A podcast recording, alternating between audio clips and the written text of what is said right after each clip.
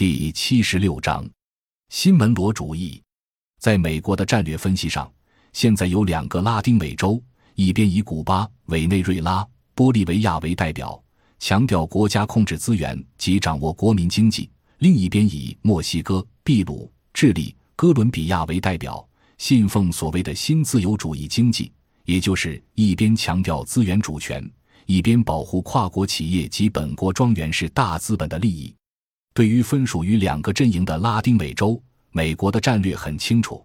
把目前亲资本亲美的阵营顺势纳入 TPP，并且尽力推倒坚持经济主权的政府，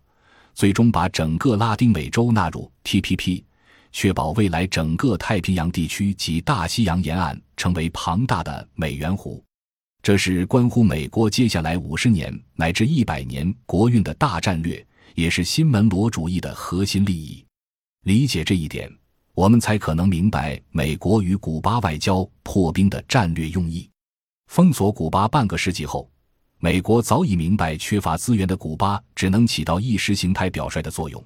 实际不能给美国带来多少威胁。真正的威胁来自蕴藏丰富石油资源、以石油收益支持古巴，进而组建拉美玻利瓦尔联盟的委内瑞拉。美国一边改善和古巴的关系。一边积极支持以各种手段颠覆委内瑞拉政府，最终达到完全瓦解任何独立于美国之外的拉丁美洲同盟的可能性。委内瑞拉的玻利瓦尔主义政府及其发起的拉丁美洲左翼政治联盟，面对国内外敌对势力的挑战，恐怕前路将会很艰难。假如右翼重新上台执政，情况大概也如巴西一样。将会在走上出卖国家资源资产、让渡资源主权、大幅削减国民福利的旧路。历史循环，拉丁美洲也许始终摆脱不了依附性的枷锁。我们的研究总结了一条规律：任何具有一定地缘政治分量的国家，只要收回或坚守本国的资源或货币主权，就难免触动跨国资本之利益。也势必受到跨国资本母国及本国利益集团的敌视，由此后者就会以政治正确的意识形态之名，通过亲和新国及亲资本的主流媒体、学术及知识界，煽动群众反对政府，并在适当时机配合核心国的经济及金融攻击，以图推翻坚持主权独立的政府，继而树立愿意让渡经济或资源主权来换得过剩资本流入的新政权。他们高举的旗帜是种种政治正确的普世价值，人权高于主权的普世价值。表面好听，但其掩盖的实质性问题却是关乎国家核心经济主权所代表的收益，应该是由本国人民分享，还是由跨国资本及本国代理集团瓜分？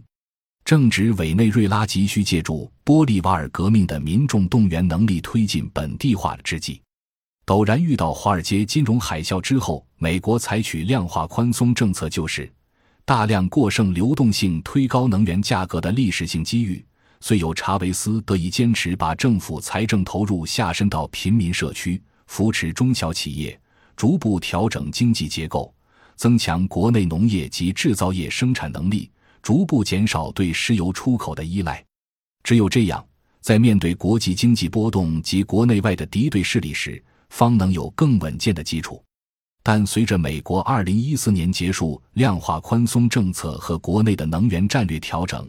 继承查韦斯政策的马杜罗总统，无论主观上怎样努力，都难以克服客观上遭遇石油价格暴跌导致财政能力陡降、外债随之大幅度增加的困局，虽使国内的玻利瓦尔运动难以为继，拉丁美洲左翼联盟也没有财力维持。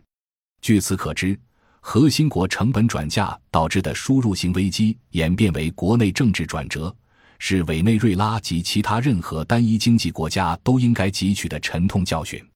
须知，世界放弃黄金本位之后，任何不可能取得国际结算货币地位的发展中国家发行的主权货币，就都只是软通货，遂使得各国都得主要以美元作为储备货币，并以此作为本国货币被市场接受的依据。但随着美元增发，并且向世界输出过剩流动性，转嫁虚拟资本泡沫化的代价，国际期货市场大起大落的影响，反而是那些非结算货币的发展中国家因输入型通货膨胀而致本币大幅度贬值。这些国家的中产阶级越是纷纷兑换美元，其国内金融资产贬值就越恶化。这已经不是左翼右翼的概念了。这次的悲剧发生在委内瑞拉，下次可能发生在任何国家。委内瑞拉的沉痛教训，尤其值得按照全面市场经济体制的理念推出八百一十一汇改之后，随即遭遇汇率大战的中国汲取。感谢您的收听，本集已经播讲完毕。喜欢请订阅专辑，关注主播主页，更多精彩内容等着你。